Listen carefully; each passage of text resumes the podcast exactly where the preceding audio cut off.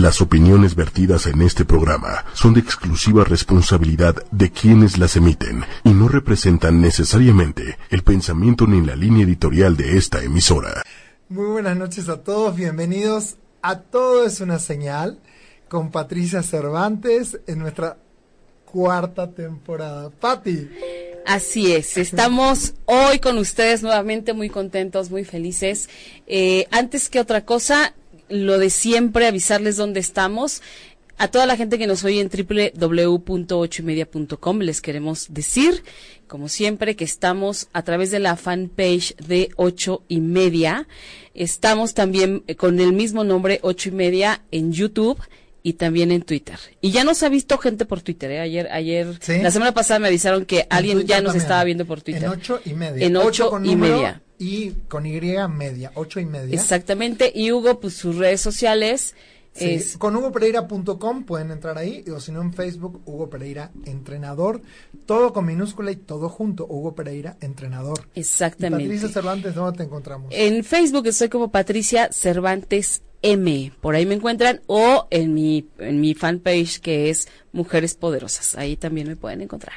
Sí, hoy vamos a hablar de un tema apasionante que tiene que ver con declaraciones y una declaración muy importante es basta.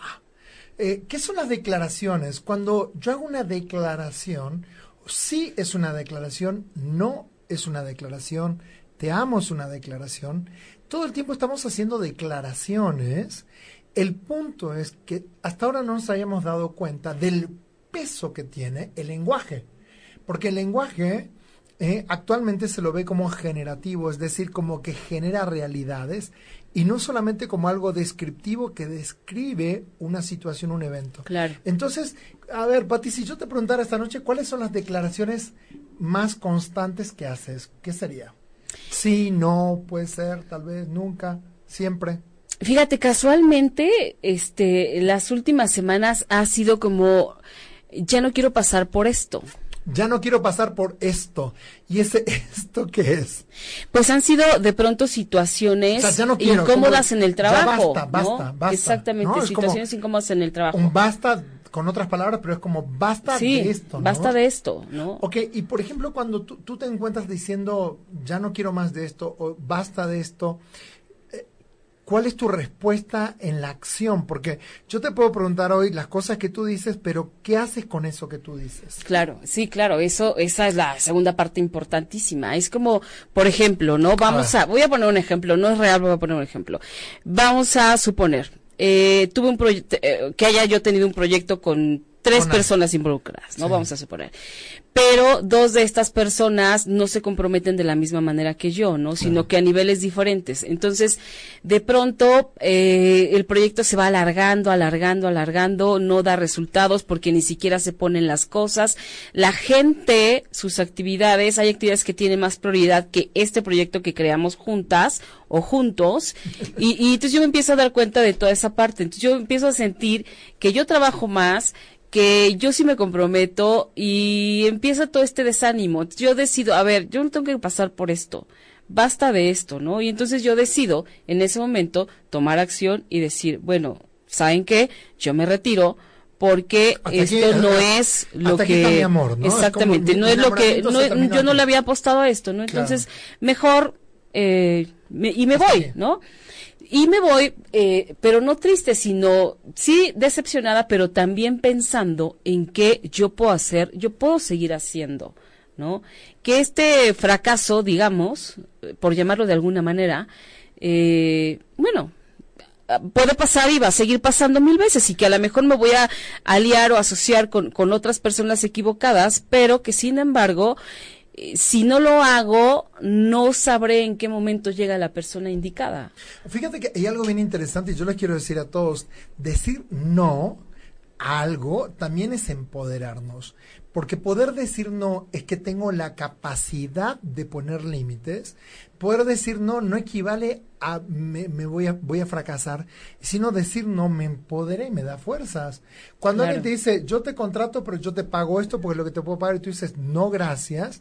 En ese momento tal vez pierdes el dinero, pierdes el contrato, pierdes, pero tal vez lo hubieses hecho de mala gana, barato, sin ganas, o incluso hay cosas que podemos hacer gratis sin ganar dinero, pero que nos, nos da la gana hacerlo. Claro. El tema es cuando decimos sí, porque pensamos que no podemos decir no. Y eso me parece Sí. que es como la gran equivocación, pensar que, podemos que no podemos decir no, porque todos podemos decir no. El punto Sí. aquí es si estamos dispuestos a pagar los precios de nuestra negativa. Es decir, ok, digo que no a este proyecto porque me creo la gran cosa, ¿no? Y yo no estoy para esto y yo estoy para cosas más grandes.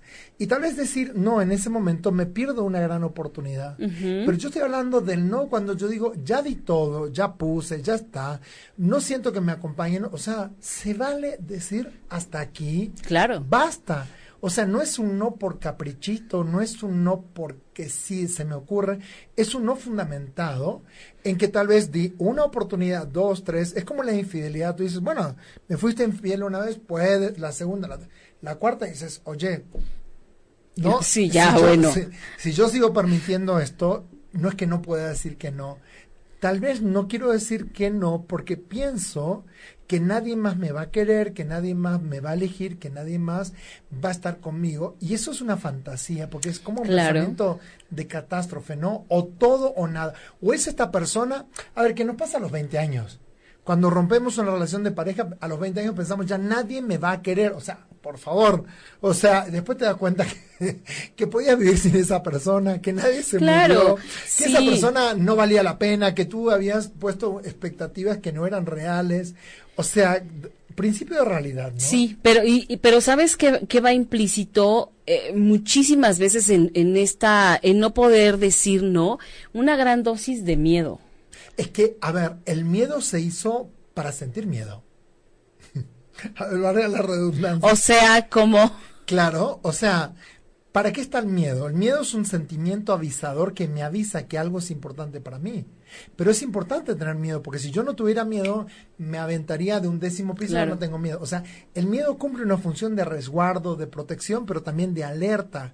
El punto es que ese miedo yo lo puedo usar a favor mío para decir, me doy cuenta que esto es importante, pero me, me doy cuenta que yo también puedo desarrollar recursos internos míos o experiencias que me habiliten a romper miedos para que a medida que voy avanzando en la vida, se van a presentar situaciones que voy a tener miedo, pero si yo no las atravieso, el miedo empieza a ser más grande que yo. Entonces, a ver, cuando éramos niños teníamos miedo de cruzar una avenida grande solos. Claro. Hoy de grandes ya, ¿por qué? Porque ya atravesamos ese miedo. ¿Cómo lo hicimos? Fuimos practicando, eh, nos acompañaron adultos hasta que en un momento nos sentimos listos, que Capaces, ya teníamos claro. internamente los recursos que nos permitían. Entonces, fíjate, todos los miedos son trabajables. Por eso es importante darnos cuenta de realmente, ¿estoy usando el miedo para darme cuenta que algo es importante o estoy usando el miedo únicamente para no romper paradigmas, no correr riesgos o hay gente que dice, por ejemplo, a mí no me interesa tener un negocio, yo quiero que ser empleado y que me paguen porque a mí eso. Y tú dices, bueno, está muy bien, ok, hay riesgo que tal vez no... No, a mí el riesgo no me interesa, yo podría correr todo. No es cierto. Tal vez Exacto. no quiero reconocer Exacto. que no quiero correr riesgos, porque tal vez los riesgos para mí implican pérdida y yo no quiero perder. Pero la vida se, se encarga de hacernos perder cosas que no queremos. O sea, en la vida siempre vamos a perder. Pero aparte todo el tiempo. Vamos a perder, de- vamos a perder relaciones, amistades, cariño, Negocios, vamos a perder trabajos. belleza, vamos a perder juventud. O sea, ¿por qué la gente se aferra tanto a no perder? A ver, ¿cuánta gente está aferrada a no perder juventud?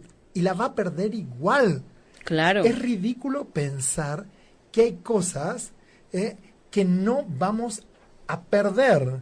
Vamos a perder la virginidad, vamos a perder el miedo, vamos a perder alegrías, vamos a perder, todo el tiempo vamos a estar perdiendo. Perdiendo, claro. Aquí nos pone una frase que dice, el miedo conduce a la ira, la ira al odio y el odio, odio al, al sufrimiento. sufrimiento. Todo eso para sufrir. Mm, está Guau, Leo, Claro, qué bárbaro. de nuevo. Pásame de nuevo la frase, la quiero leer. No, dice así, di- póngale. ¿eh? El miedo conduce a la ira, ¿ok? Nos enoja. La ira al odio, y el odio. al sufrimiento. Oh, muy bien, interesante Mira. la frase, gracias. Muchas gracias, Leo. Este, ahora, fíjate, el miedo sirve para decirnos que algo es importante, pero también nos dice qué tan grande eres tú frente al miedo. Ok. Es decir, el Qué miedo tiene un tamaño. El tema es, yo frente a ese miedo, soy más pequeño o yo me hago más grande que el miedo. Oye, ok. Pero podría ser que haya una variante, ¿no? Todo Porque tiempo. nunca, nunca estamos, o sea, yo puedo decir, no, yo tengo que ser más grande que mis miedos. A ver, Pero no con todos. Te lo pongo así. Muere alguien de tu edad. Ajá. De mi edad.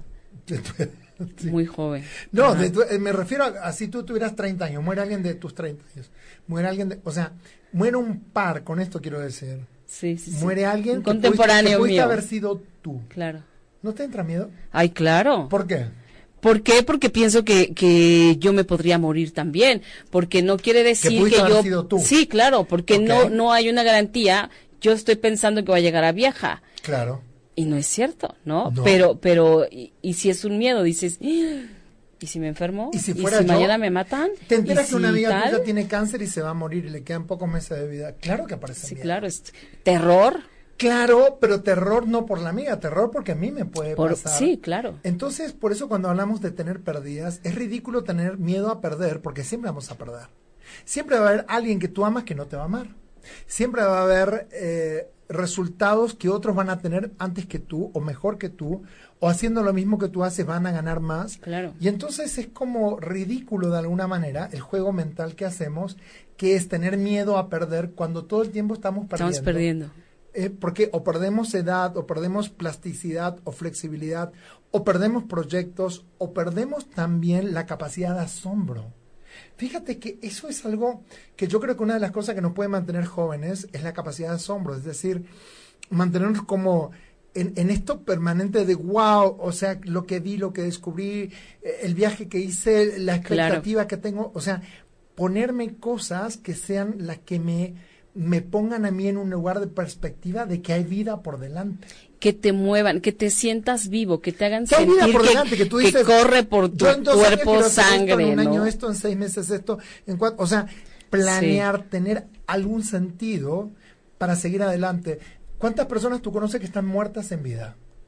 Uf, y que están paralizadas por el miedo de lo que vaya a pasar. Porque no, a ver, ¿cuánta gente conoce que está en relación de codependencia y tiene miedo a perder esa relación que está pésima? sí, que la pasa muy mal, pero pero, Pero no es quiere perder. le da terror, claro. Ahora, no quiere perder porque no quiere decir basta, porque decir basta te obliga también a qué? A rediseñar tu vida. Entonces, tal vez nosotros tenemos una vida que no es la que queríamos. O sea, a los 20 soñamos, a los 18 soñamos con una vida. A los 20 nos damos cuenta que hay muchas cosas que ya no van a poder ser, que pensamos. A los 20, a los 30 decimos, bueno, me voy adaptando. A los 40, bueno, sí, yo era muy joven. Y no, a los 50, bueno, me agarro a, lo- a los 60 es- y ya que, ¿no? Claro. Entonces, me parece como que animarnos a decir basta en cualquier etapa es saludable y es positivo, porque hay cosas que me están causando daño, hay cosas que me están haciendo mal, pero yo por miedo a perder no las dejo cuando en realidad siempre estoy perdiendo. Ok, fíjate, suena súper sencillo decir basta, ya basta, hasta aquí no, llegamos. pero decir basta ¿no? es, es decir, es decir basta con todas las palabras, no significa, no es una frase hecha, es va, cuando tú le dices a alguien basta, tú lo estás diciendo y estás creando algo a partir de ese momento. Ok. ¿Y cómo puedo empezar a trabajar a partir de que digo basta? ¿A qué te refieres? Sí, por ejemplo, vamos a suponer eh, que yo estoy en un trabajo que no quiera, ¿no? Y, llevo ahí 20 años por miedo a no encontrar otro. Entonces, pero soporto mil cosas, ¿no? Sí. Entonces llega un momento que digo, basta, ya no aguanto más esto. Ok, pero es muy importante después de ese basta que sigue. ¿Qué voy a crear en mi Exactamente. vida? Porque no se trata, decir basta no es simplemente tiro toda la basura, tiro Sí, no es ya lo dije No, y, y como decir, por arte de magia, entonces mañana me habla alguien y me Porque ofrece un aparte de decir basta nuevo. no es decirle basta a todo. Cuando yo escucho a la gente dice basta a todo, o sea, basta a todo, no. ¿A qué le tengo que decir basta a mi vida? Porque mi vida se compone de cosas que funcionan, pero también se co- compone de cosas que no funcionan y ambas me constituyen a mí.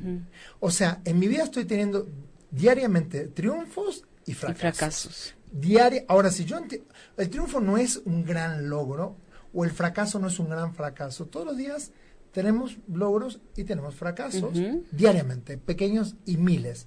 Ahora el punto es cuando yo digo basta, no es que corto y tiro toda la basura, cuando digo basta es que pongo un freno, pongo un límite a una situación, pero en ese lugar tengo que crear algo para poder avanzar en la vida.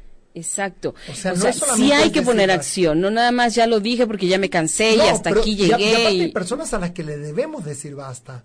Porque fíjate, ¿cuántas personas nosotros decimos, estoy harto de esta persona, estoy harto de esta, de, de, de, esta amistad o de esta compañía, pero no nos animamos a decir basta en todo el sentido de la palabra. Es como, de alguna manera, decirlo es primero decírmelo a mí.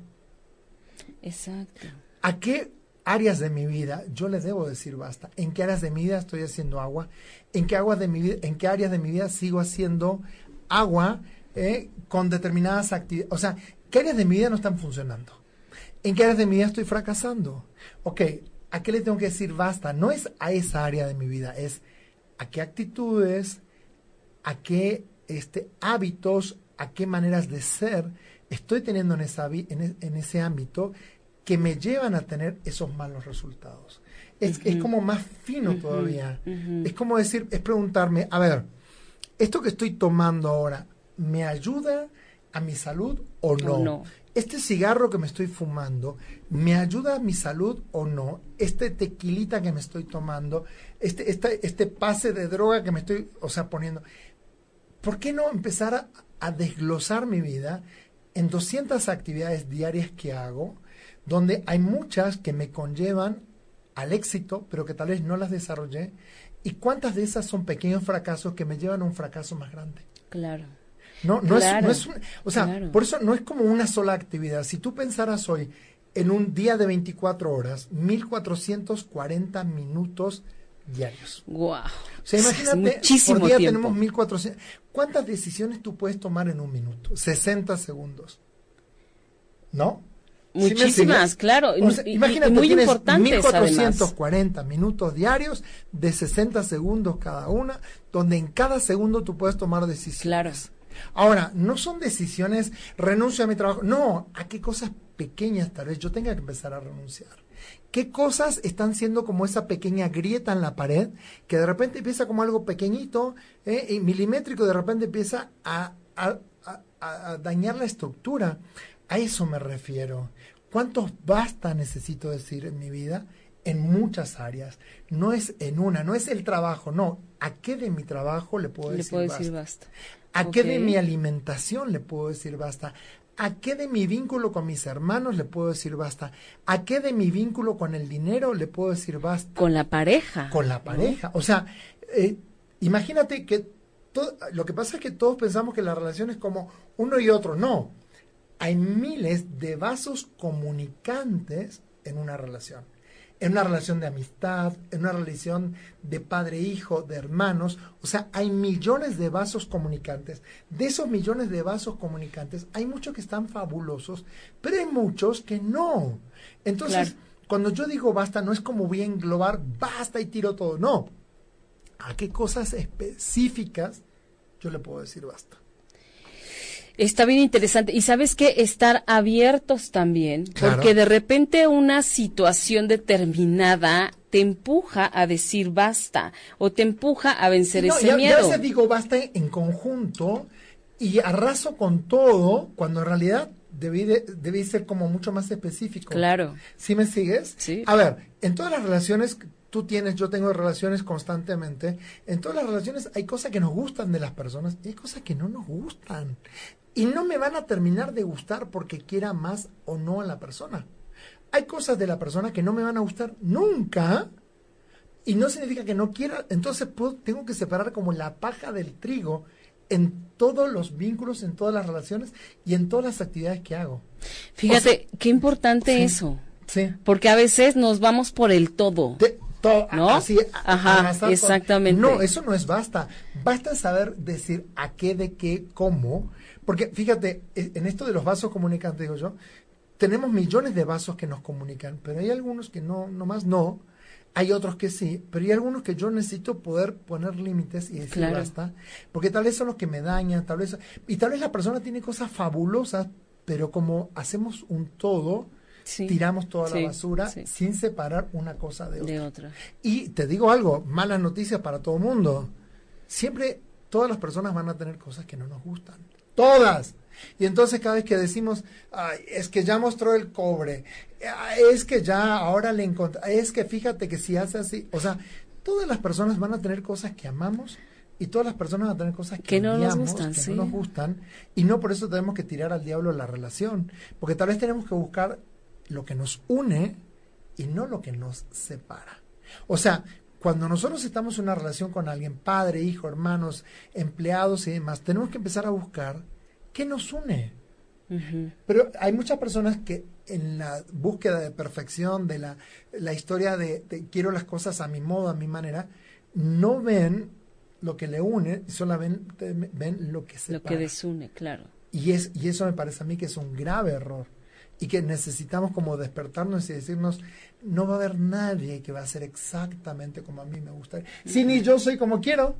Sí, si ni uno mismo se gusta al 100%, ¿no? O sea, hay cosas mías que a mí no me gustan. Claro, exactamente. Y sin embargo me constituye, sin embargo me hacen ser quien soy. Y te aceptas. Esta noche estamos hablando de basta, una declaración de independencia. Aprender a decir basta también es toda una ciencia.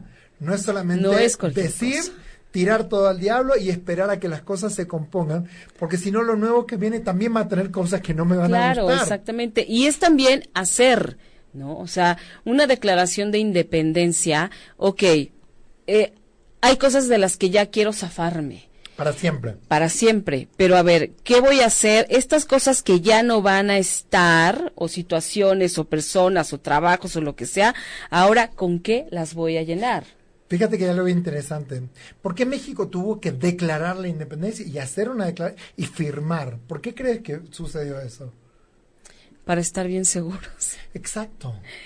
Para decir, a partir de hoy, la vida no es, ya no es igual a la de antes. Pero hubo que, que que hacer un acta de independencia, firmar, decir de qué nos íbamos a hacer, de quién nos íbamos, porque no solamente me independizo, bueno, me voy a independizar a partir del día de la fecha, siendo ta, ta, ta, de la corona española y ta, ta, y a partir de ahora somos un pueblo libre, etcétera, ¿no? O sea, no solamente era pelear y matar gente a ver quién ganaba, sino ¿Por qué cuando alguien pierde una guerra tiene que firmar un armisticio donde firma que se rinde incondicionalmente y tiene que firmar? Claro. Esto la mayoría de las personas no lo tienen en cuenta. Pero es un documento que avala una declaración verbal, oral. Y, que, avala una nueva etapa. porque a partir de ahí cambia. Fíjate cuando alguien dice, Jimena Navarrete, a partir de ahora es Miss Universo, ¿no? En 2009, cuando Jimena Navarrete gana el concurso Miss, a partir de una declaración de Miss Universo, la vida de esta chica cambió, siempre. Absolutamente. Y cambió la historia de los concursos de bellezas en México, etcétera, ¿no? Un montón de cosas. Es como decir, eh, cuando dos personas entran en el registro civil. Sí, cuando los declaran marido y mujer. Exactamente. Cambia absolutamente. Eh, a partir de hoy tu vida no es igual porque tú declaraste que somos marido y mujer y, y nuestra realidad cambia Absolutamente. Cuando recibes tu título universitario en donde ya dice licenciado, ingeniero, doctor, y tú dices, es, está. O sea, es como si ya soy otro, ya soy otra. Es que ese es, ese es el peso de la declaración, darme cuenta que a partir de una declaración firme, clara, contundente, pero que va a llevar otras acciones. Ahora, ¿qué pasaría si yo esta noche contigo declaramos, a partir de hoy vamos a crear una nueva compañía, se va a llamar tal? ¿Por, ¿por qué le ponemos nombre? A las empresas, a las compañías, a, los diplomas, a los títulos, soy licenciado, es un diplomado. Es, darles una personalidad, ¿no? Es darles un sello. Hasta un perro lleva nombre y apellido. Claro. ¿No? Es como, como, porque necesitamos denominar. ¿Y denominar qué significa? Crear con nombrar, nominar es nombrar, es darle un nombre a las cosas. Entonces, por eso es tan importante la declaración, porque le damos un nombre a algo que hasta ese momento no existía. O sea, hoy se habla de bullying. Antes el bullying no existía como tal el término. Hoy ya todo el mundo sabe. Había maltrato, había etcétera, pero no se nombraba, ¿no? O sea, hay palabras que están apareciendo que nombran situaciones nuevas que van apareciendo en el mundo. ¿No? Si yo te decía, hace algunos años pásame el, CD-ROM que en algún momento existió o pásame una, una, USB, o sea, no todo tiene que ser nombrado. Entonces, si yo quiero crear una realidad diferente en mi vida, tengo que poder nombrarla para poder crearla. Claro. Esto se va a llamar así, esto va a ocurrir. O sea, por eso la declaración de independencia no solamente es declaro mi independencia, le pongo un día de fecha, es a partir de hoy, tal fecha, declaro mi libertad. O sea, incluso yo lo puedo hacer por escrito para apoyarme. Exacto. Sí, que es toda esta parte escrita que existe. A ver, por ejemplo, cuando vas a registrar a tu hijo, a tus hijos al registro civil. ¿Quiénes son los papás? Donde ya tienen un nombre, ya, ya existen, ya tienen un nombre. y a partir de ahí tienen una personalidad. Porque vivimos dentro del lenguaje. Claro. Como seres humanos vivimos dentro del lenguaje, pero un lenguaje generativo, no solamente descriptivo, que hace que todo lo que es nombrado puede empezar a existir para nosotros. Entonces, ¿por qué hay gente a la que no se nombra? El innombrable. Porque Me encanta tu cara.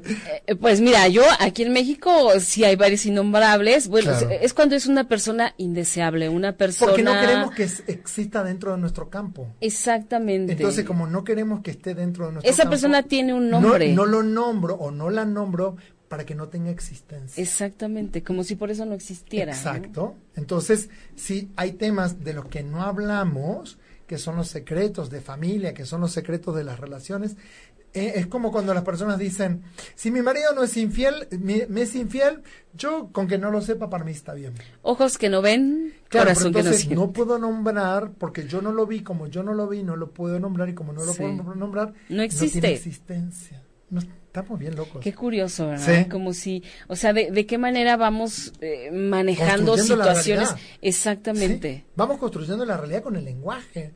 Entonces, no, lo no dicho tiene una existencia diferente a lo dicho.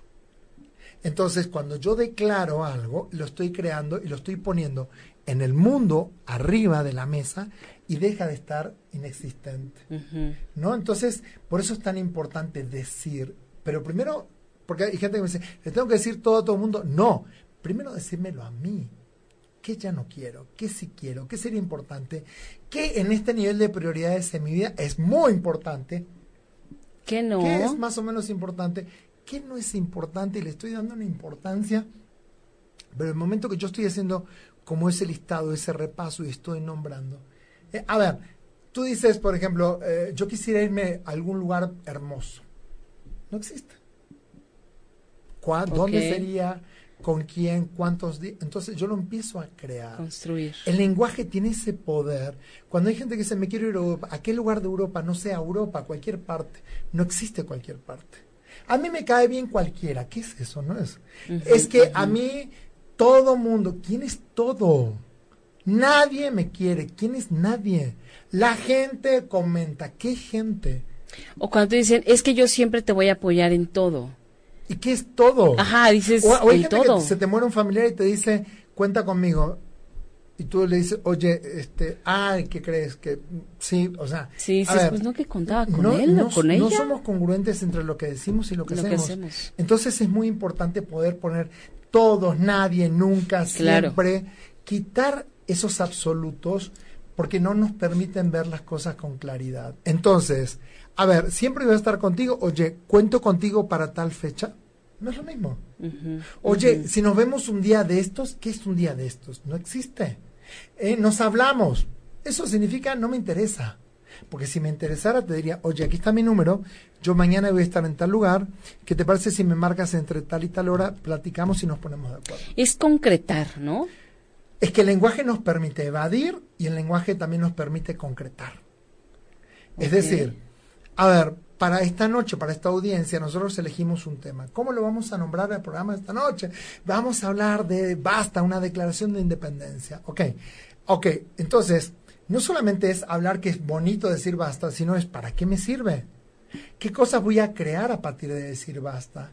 Y no es que decir basta es cualquier cosa, es no, es muy a qué importante. cosas de mi vida y qué cosas sí que continúen, ¿no? Es poder separar esto pero entonces darme cuenta que el lenguaje, que todo el tiempo vivimos dentro del lenguaje. Por eso cuando hay personas que dicen, dime algo que no pueda, que no tenga un nombre, que tú no lo puedas nombrar. Está difícil porque vivimos Muy difícil. dentro de mundos interpretativos dentro del lenguaje, o sea, y porque aparte dentro del lenguaje también tu interpretación no es igual a la mía. Exacto. O sea, yo digo una cosa, tú interpretas una, o sea, hablamos de felicidad, ¿ok? Para ti la felicidad puede ser una cosa y para mí puede significar Otra y de repente yo estoy asumiendo que lo que para ti es felicidad es lo mismo que para mí es felicidad. y no es así. O que para ti dolor es lo mismo que para mí dolor. y Claro, inclusive, fíjate en las relaciones, qué curioso. Eh, De repente, pues estás con alguien eh, y le preguntas o te preguntan, ¿y qué somos? ¿No? Porque tal vez Porque hay una relación, exactamente, tal vez hay una relación sentimental, pero nunca se ha hablado si somos novios, si somos free, si somos qué, ¿no? Fíjate, hasta un free tiene que tener un nombre. Exactamente. Sí. O por ejemplo, cuando alguien te está contando algo, no es que fíjate que un chico de la oficina que es mi amigo y, y tú dices, a ver, para como para establecer el lugares. Pero si es tu amigo o es tu compañero de trabajo. Bueno, no, sí tienes razón, es mi compañero de trabajo y entonces ahí tú ya puedes interpretar o ver, ¿no? Desde otro lugar. Desde otro lugar. Ahora, fíjate que esto que tú dices es súper interesante porque de repente, cuando en una relación decimos, ¿qué somos? Y te dicen, lo nuestro no tiene un nombre. No, pero necesitamos tener un nombre para Claro. saber, para saber qué somos. ¿dónde- de- o sea, ¿en qué ¿Cuál es el terreno estoy pisando? Claro. O sea, ¿de qué estamos Porque hablando? nombrar las cosas me permiten saber dónde estoy, Sí. qué tan lejos, qué tan cerca. Entonces, cuando yo digo, por ejemplo, vamos con todo, de repente lo que para mí es ir con todo no es lo mismo que para ti. Exacto. Y de repente para mí es, voy a arriesgar hasta lo último, tal vez para ti lo último sea una cosa y para mí sea otra. Tal vez decirle a una persona, vamos a jugárnosla y a ti te da todo el entusiasmo y a esa persona le da pavor porque dice, ¿dónde voy a terminar? Exactamente. Porque en su interpretación... ¿Qué tengo que Son hacer? interpretaciones bien diferentes. Por eso el lenguaje es tan complejo y por eso es que es tan gracioso pensar que por decir algo ya es o que por decir algo que yo interpreté que para mí es de una manera Es lo mismo para el otro. lo mismo no es así. persona. No es así. Ok, ¿a qué cosas tú piensas que es importante decirle basta en la vida? Pues yo pienso que es importante decirle basta a, a una a un trabajo insatisfactorio. Ok, algo que no te a, ajá, a una relación con alguien que, que me hace daño en lugar de, de hacerme en lugar de que yo sea más feliz me hace infeliz no este a a estar con alguien por dinero no a soportar muchas cosas por dinero. Como a, a venderte, exactamente a este estar por compromiso, por quedar bien, exacto por, por no caer mal. por no quedar mal, por porque creer que no hay más allá, ¿no? Es como, híjole, si yo dejo este trabajo y no consigo O sea, otro, si, si pierdo, encima que tengo poquito, si esto poquito lo dejo. Y- y no en lugar de encuentro ir otra por cosa, mucho, ¿no? Claro. tal vez en el aspecto del dinero, ah, bueno, basta, ya no, ya no quiero cobrar poco.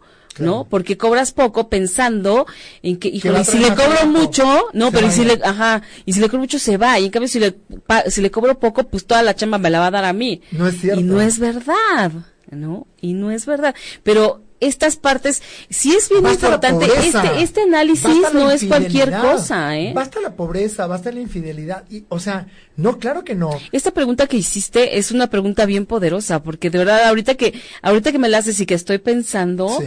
Te- me empiezo a dar cuenta de un montón de cosas que, que, Que debo o que quiero que, que quiero basta. cambiar. Claro, ¿no? porque decir basta no es soltar lo que tengo, sino muchas veces decir basta es a una situación en la que yo mismo me puse. Porque a veces, a ver, si podemos entender que muchas situaciones en la vida, por no decir la mayoría, son lugares a donde nosotros nos ponemos. Claro. Ni siquiera puedo decir alguien me puso ahí. Porque de última, si alguien me puso, yo tengo la posibilidad de moverme. Entonces nadie me puso.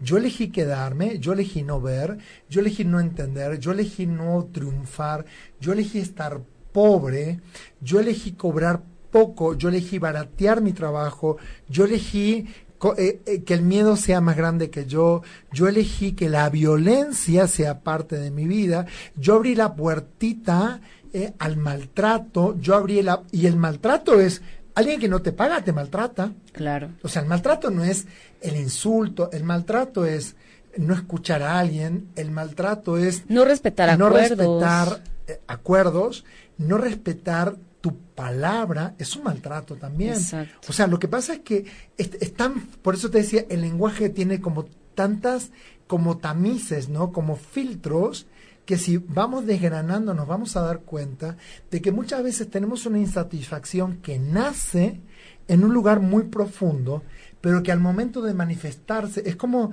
si en el centro de la Tierra estuvieran ocurriendo cosas que se manifiestan en un volcán a decenas de cientos de kilómetros del centro, pero donde está eh, de alguna manera calentándose es en el núcleo, pero nosotros solamente alcanzamos a ver la manifestación de ese núcleo.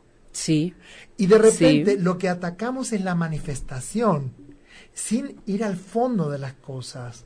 Es decir, a ver, yo estoy enojado porque no me gusta mi trabajo.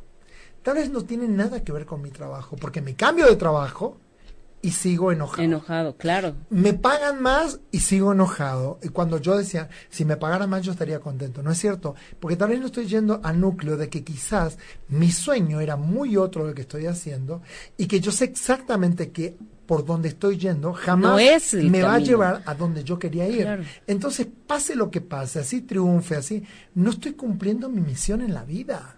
Y nunca vas a estar satisfecho. Y Nunca. siempre vas a estar molesto. Y, y siempre voy a pensar que es por algo externo a mí. Claro. Siempre estar pensando que es por la manifestación de esa insatisfacción y no por la insatisfacción misma. Cierto. Entonces, en lugar de ir a la raíz de las cosas, ¿qué hacemos? Queremos ponerle curitas a donde hay un tumor, ¿no? Sí, claro. Qué horror. Sí, entonces queremos ponerle curitas y vamos tapando, tapando, tapando, pero es un tumor que hay que extirpar y de repente yo eh, le estoy poniendo aspirinas y, a- y a ver si pasa. No, porque de repente tengo que hacer cirugía mayor, de repente tengo que extirpar, o sea, un médico cuando tú tienes un tumor te lo tiene que extirpar. Sí. No sí, no, cortar de raíz. Sí, va a decir, y vamos a ver que no queden restos. Claro. Y así muchas veces tenemos que hacer en la vida. Decir basta muchas veces es cirugía mayor, porque me he encaminado durante año tras año tras año detrás de un plan que no era mío, detrás de un sistema de vida que yo no compartía, detrás de una forma de ser en el mundo que no es la que yo quiero. Y en el fondo, de repente, yo quería ir para aquí, termino yendo para aquí, y tengo que hacer cirugía mayor para poder encaminarme hacia donde quiero. Porque tenemos una sola vida. Exactamente. O sea, ir completamente del otro lado. O sea, Sí. y, y dejar todo lo que está acá, todo, para poder llegar justamente a donde tú quieres. Pero ahora tenemos que saber dónde cortar, cómo cortar, porque tampoco es, eh, me duele el brazo, me corto el brazo. No, y tampoco es, ya, mañana no, No. vengo al trabajo más, no llego a mi casa, abandono a mi familia. No, tampoco es así.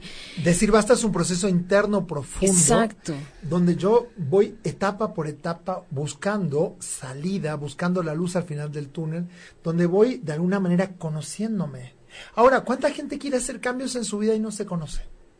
Uf, Dice, yo quiero cambiar. No, yo ya esta vida no quiero. Bueno, ¿cuáles son tus fortalezas? Ah, no sé.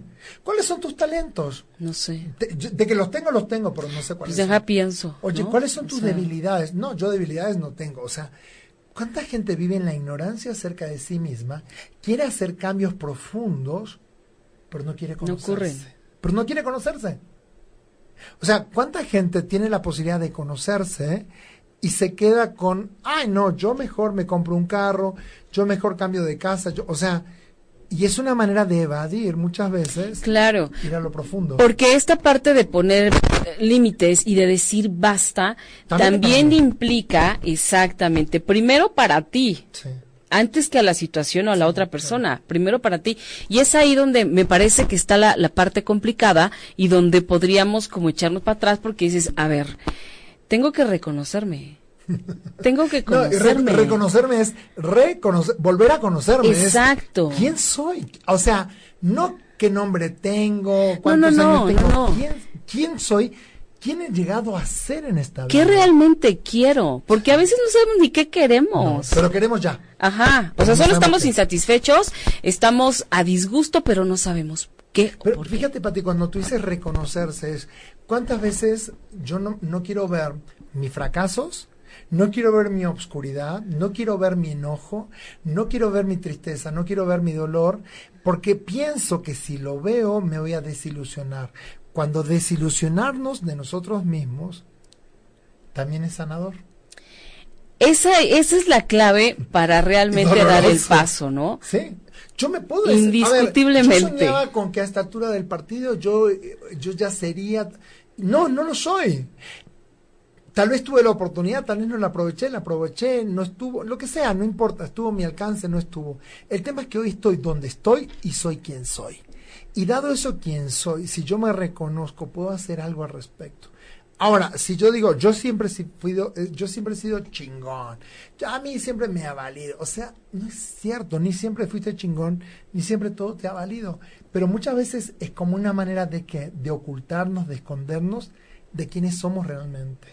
Pues fíjate, a mí me pasó algo así. O sea, yo creía que yo todo lo hacía bien, que era muy buena mamá, que era buena hija, que era buena profesional.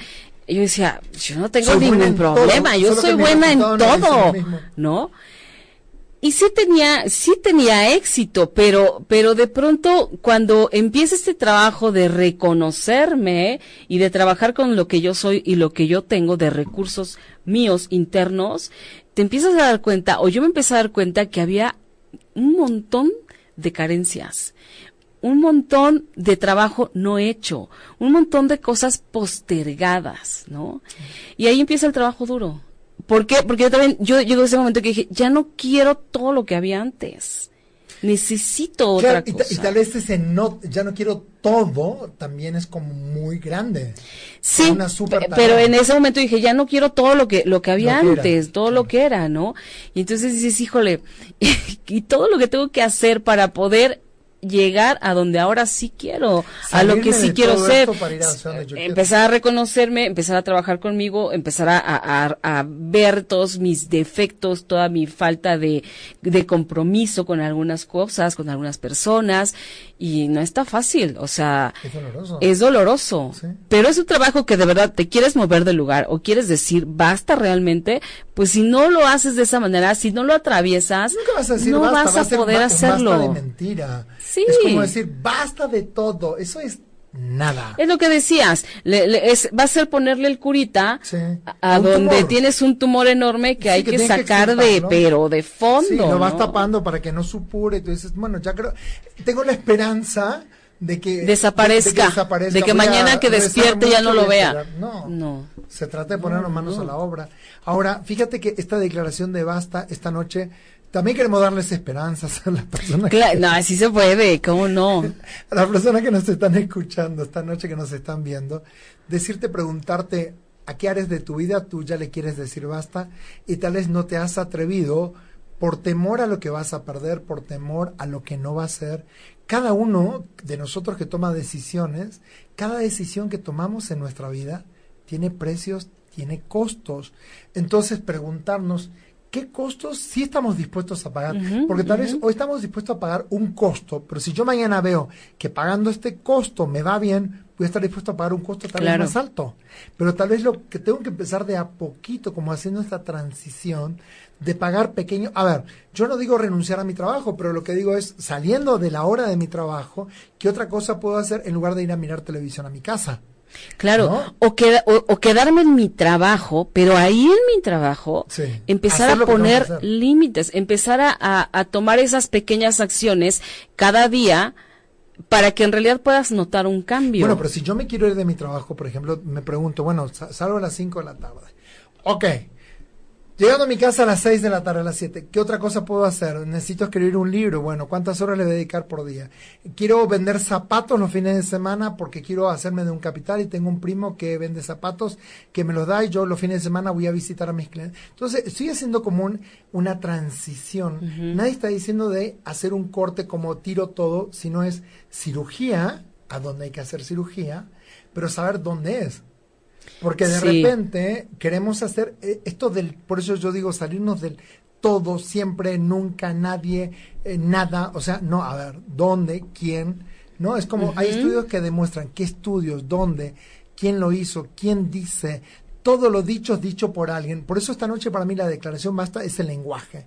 Recuerden que todo lo dicho es dicho por alguien y que cuando alguien quiere avalar su propio discurso, se basa en algo que alguien dijo para no tener que hacerse cargo de que quien está diciendo es esa persona. No, entonces es como decir, no lo digo yo, ¿eh? Lo dicen los expertos. No lo digo yo, lo dice el maestro ascendido. o sea, cuando en realidad, en el fondo, es mi propia interpretación, es mi propia idea, pero como no me animo a decir que es mía, entonces la disfrazo de autoridad, dándole la autoridad a alguien que tiene autoridad en ese, en ese segmento para no, para avalar lo que yo, pero en el fondo lo estoy pensando yo.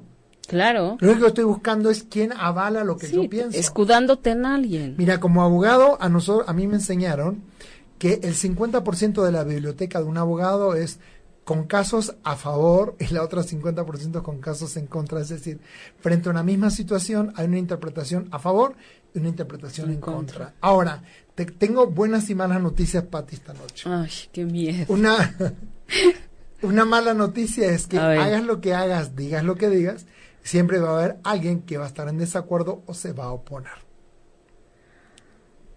Wow. Me quiero ir de mi casa, ¿para qué? Si aquí estás bien, no te falta nada. Me quedo, ¿para qué te quedas en tu casa? Ya eres grande, puedes estar bien. O sea, siempre que decimos, proponemos, hacemos algo, vamos a crear una oposición a esa posición que estamos teniendo nosotros. Ahora, si sabemos que eso va a ser siempre así, ¿Tendríamos miedo a las críticas? No. Si sabemos que lo que publicamos va a haber gente que estaba a favor. Yo otro día publiqué una frase, me encanta a veces lo que publico en Facebook, no por lo que yo publico, sino por las respuestas. Claro. Yo puse, eh, sigo empecinado en ser feliz. Y alguien pone, ¿eres infeliz? Yo, sigo empecinado. O sea, sigo empecinado. O sea, ¿no? Entonces, de repente es como, bueno, Hugo entonces no es feliz. O sea, muy que muy feliz, pero no es tan feliz. no es feliz como dice o como se ve.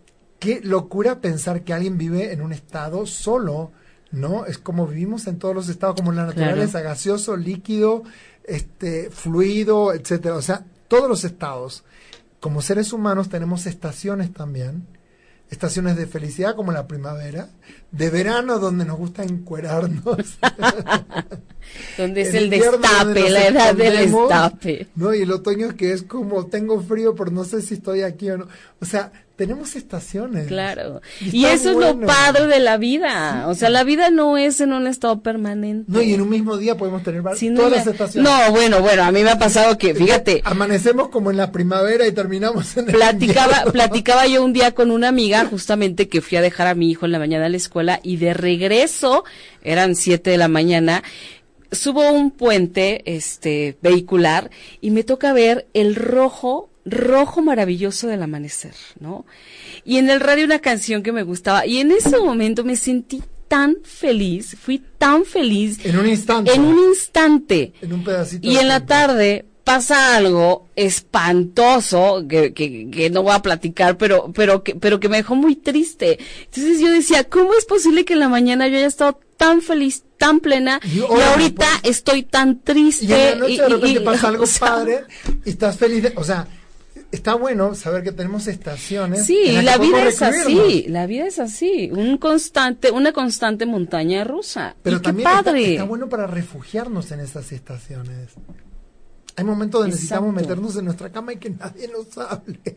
Y, calentarnos, no, es como quiero, quiero llorar nada más. Claro, y hay momentos en los que quieres estar, con, amigos y vamos aquí, vamos allá y, y, a la pachanga y todo. O sea, está bien. No somos de una sola manera. No, y eso es lo bonito. Como diamantes con facetas y de repente, por eso cuando las personas dicen, bueno, pero esta persona no es congruente porque se muestra, tenemos tantas facetas. Tenemos tantas, tenemos facetas histriónicas, facetas intelectuales, divertidas, facetas divertidas, de, relajación, en donde facetas como... oscuras que también nos constituyen y nos hacen ser quienes somos.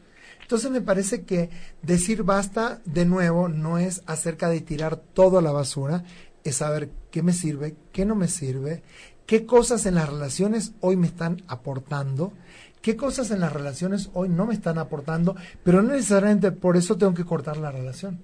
Tal vez tengo que comunicar, que comunicar y que tengo que eh, eh, hacer esa cirugía tan específica en eso que yo ya no quiero. Fíjate, una amiga, ahorita me acuerdo, una amiga posteó una cosa, eh, no lo, no es una frase de ella, eh, es un, lo- un autor, no, no sé quién lo firmaba, pero decía, una relación está llena de muchos comienzos y finales, pero en esa misma relación. Claro. Entonces me pareció tan bonito y tan esperanzador, porque dije, claro, es cierto. O sea, así es, así es, exactamente.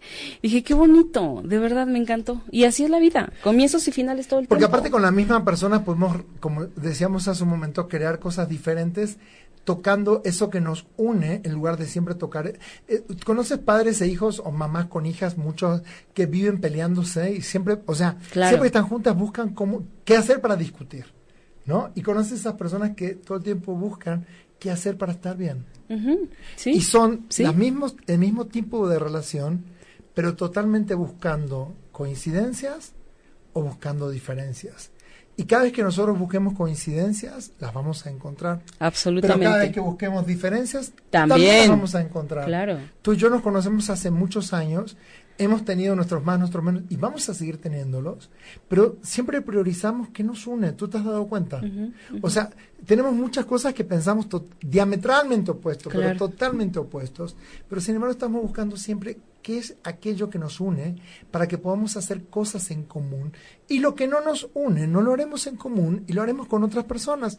Está Claro, y no le cargamos la importancia. No, Es y eso no hace que la relación se rompa. Claro. Por eso eso de que todas las relaciones tienen comienzos y finales todo el tiempo.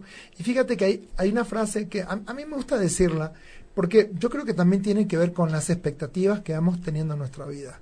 Empezar bien una relación, cualquiera lo puede hacer. Sí. Terminar bien una relación es un arte.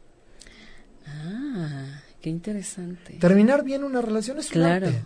O sea, claro. requiere ser un artista de los vínculos y de las relaciones. Wow.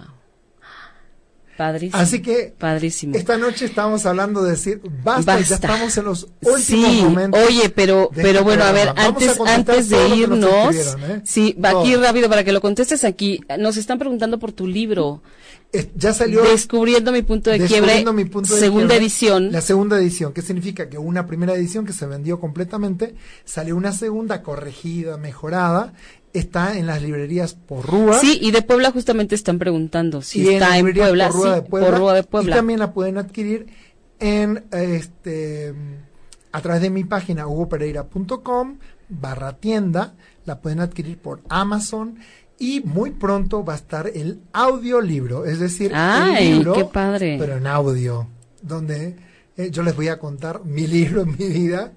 en. Narrado por él mismo. Muchísimas gracias por acompañarnos, Pati. ¿Qué te llevas de este programa para ir cerrando la noche? Yo me llevo la importancia de poner límites, la importancia de decir basta, pero también eh, esta autenticidad de que sí lo quiero, de que sí lo voy a hacer, pero también de que me voy a comprometer a trabajar en eso. Conmigo mismo. Claro, conmigo misma. Porque no se trata de decirle basta a lo de afuera, muchas No, no, veces es a lo de adentro. Sí, porque entonces se pierde, ¿no? Sí. Y entonces es como, me la puedo decir, de- eh, me la puedo pasar diciendo basta toda mi vida, pero si no acciono, nunca Yo quiero decir esta noche una sola cosa. Dinos. Basta de echar culpas a los demás. Porque si yo no estoy haciendo lo necesario para que las cosas ocurran, porque alguien tendría que hacer lo que me toca hacer a mí. Claro. Dejar de esperar, ponerme en acción y dejar de ser una víctima de los demás y de las circunstancias. Muy Hasta el bien. próximo programa de Todos una señal. Gracias por estar aquí, Mi nombre es Hugo Pereira. Patricia Cervantes. Estamos hasta la próxima. Gracias. Besos. Bye. Si te perdiste de algo o quieres volver a escuchar todo el programa, está disponible con su blog en ochoymedia.com. Y encuentra todos nuestros podcasts de todos nuestros programas en iTunes y Tuning Radio. Todos los programas de ochoymedia.com en la palma de tu mano.